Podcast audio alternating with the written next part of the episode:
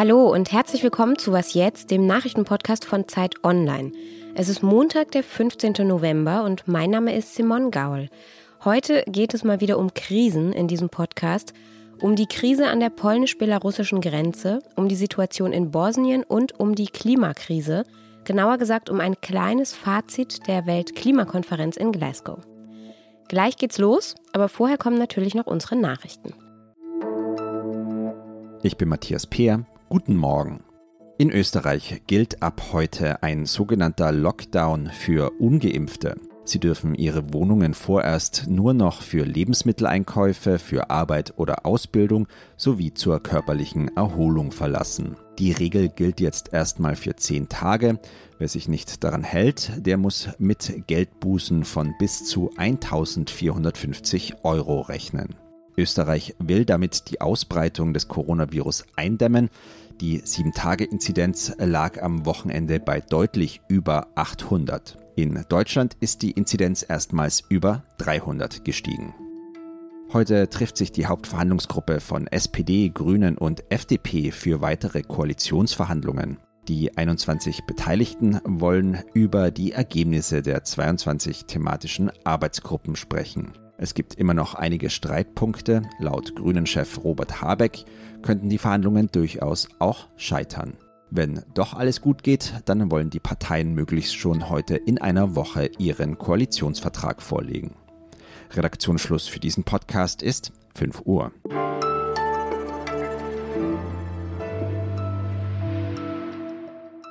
Tausende Menschen sitzen teilweise seit Wochen im belarussisch-polnischen Grenzgebiet im Wald fest.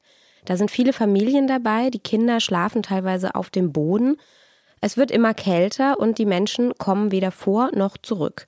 Wenn einige dann doch den Zaun durchbrechen und in die polnischen Wälder gelangen, dann versuchen die Grenzschützer sie wieder aufzufinden und zurückzupuschen, wieder zurück nach Belarus. Die Situation ist total verfahren inzwischen. Olivia Cortas ist freie Autorin. Sie war bereits vor vier Wochen im Grenzgebiet und ist nun wieder dort unterwegs, für uns in der Nähe der kleinen polnischen Stadt Hajnówka. Hallo, liebe Olivia. Hi, Simon. Wie hat sich denn die Situation in und um Hajnówka seit deinem letzten Besuch vor vier Wochen verändert?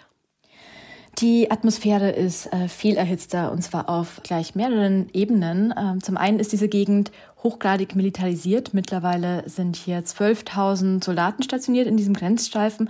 Bewohner berichten mir außerdem, dass sie hier momentan äh, Spannungen haben äh, miteinander, dass man hier mittlerweile Freunde verliert und Familienmitglieder ähm, und dann mit denen nicht mehr sprechen kann, weil die einen äh, helfen wollen und die anderen äh, Angst haben vor den Menschen, die hier kommen und auch die Akteure, die hier und Akteurinnen, die hier unterwegs sind.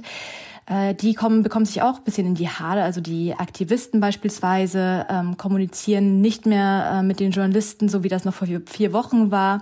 Äh, man bekommt mit, dass sich äh, freiwillige Ärzte äh, streiten mit Aktivisten und auch ähm, lokale Bewohner, die hier ähm, tagsüber durch den Wald ziehen, um eben Migranten zu helfen, teilweise gar nicht mehr mit Aktivisten äh, kooperieren wollen. Also es ist eine sehr, sehr, ähm, naja, schlechte Stimmung hier.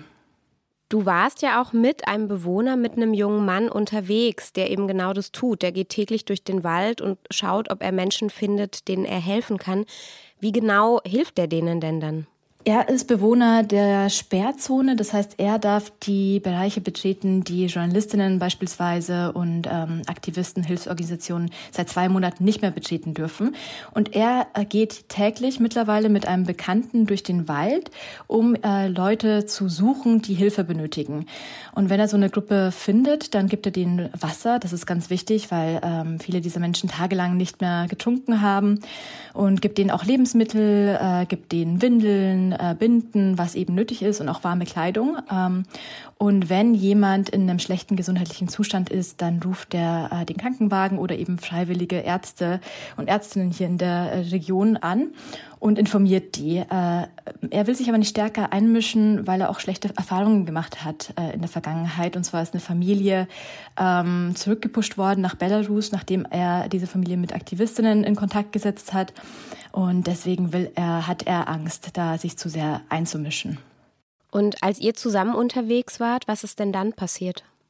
Na, er hat einen Standort geschickt bekommen von einer Bekannten und dazu Fotos von Kindern, die auf dem Waldboden schlafen.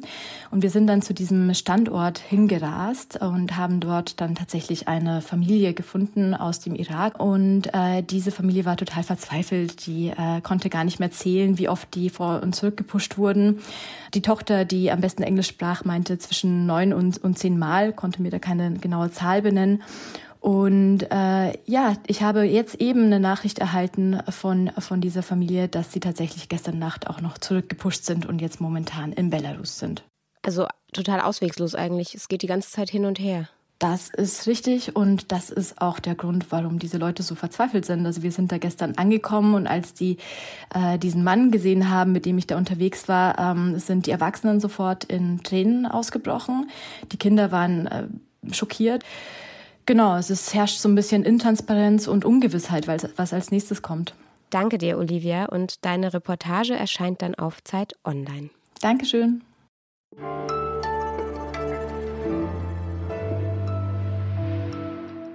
Und sonst so? Am Wochenende ging in Glasgow die Weltklimakonferenz zu Ende. War diese Konferenz jetzt ein Erfolg oder war sie, wie die Klimaaktivistin Greta Thunberg sagte, nur bla bla bla? Falls Sie das ganz genau wissen wollen, dann lege ich Ihnen unsere Sonderfolge vom Samstag ans Herz mit meinem Kollegen Ole Pflüger. Und wenn Sie erstmal einen kurzen Überblick haben wollen, dann hat meine Kollegin Petra Pinzler, die Sie ja vielleicht schon aus unserem COP26 Tagebuch kennen, das Ergebnis der Konferenz hier nochmal kurz für Sie eingeordnet.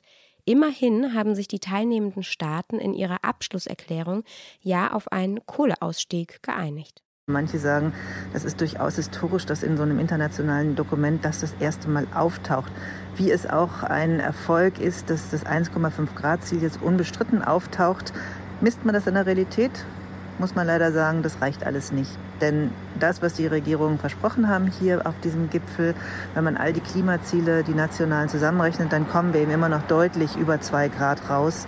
Also gemessen an der Realität ist diese Konferenz ein Fehlschlag. Gemessen an dem, was politisch möglich ist, gibt es wieder kleine Schritte vorwärts. Das, was die dann am Ende beschließen, ist der kleinste gemeinsame Nenner. So ist internationale Politik leider.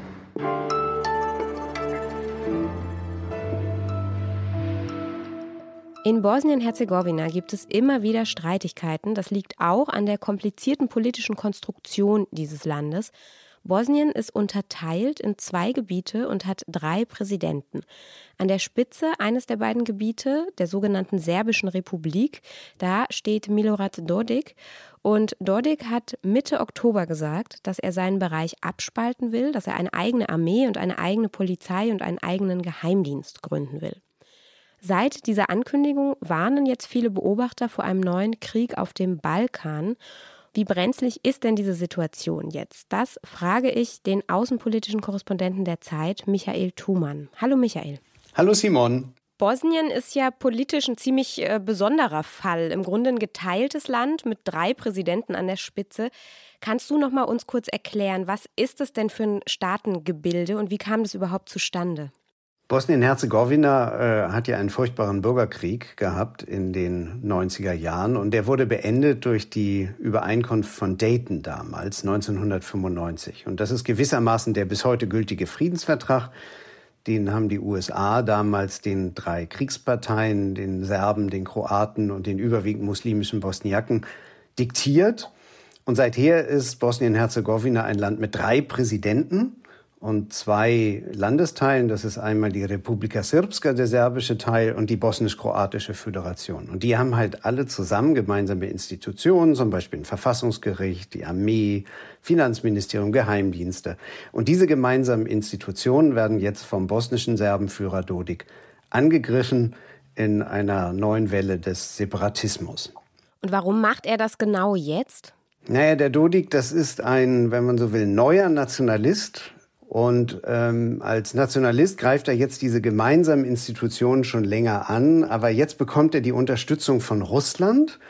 Russland, das Europa in Bosnien Probleme bereiten möchte und äh, den gemeinsamen hohen Repräsentanten angreift. Das ist ein Deutscher, der ehemalige Landwirtschaftsminister Christian Schmidt. Und der wird jetzt sowohl von Dodik wie auch von Russland in seiner Position unterminiert und nicht anerkannt. Und das ist halt die Gefahr jetzt für das ganze Land, weil der hohe Repräsentant eben jemand ist, der letztendlich auch ganz Bosnien zusammenhalten soll. Vielleicht können wir den noch mal kurz erklären. Also der hohe Repräsentant, der soll sozusagen über dieses Friedensabkommen wachen. Ist das richtig?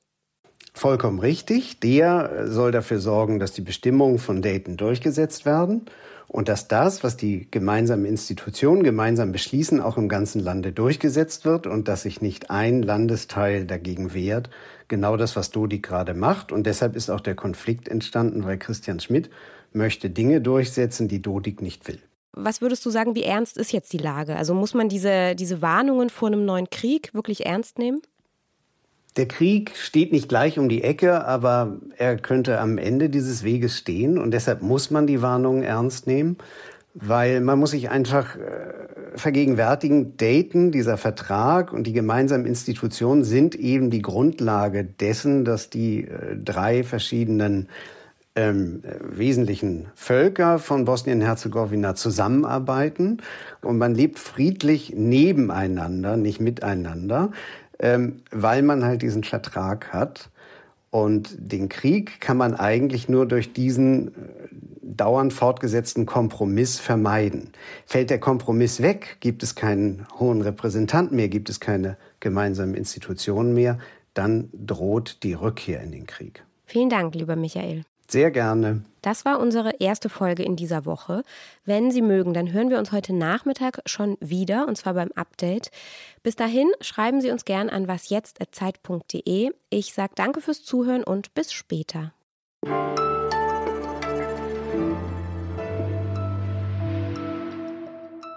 Dziękuję bardzo.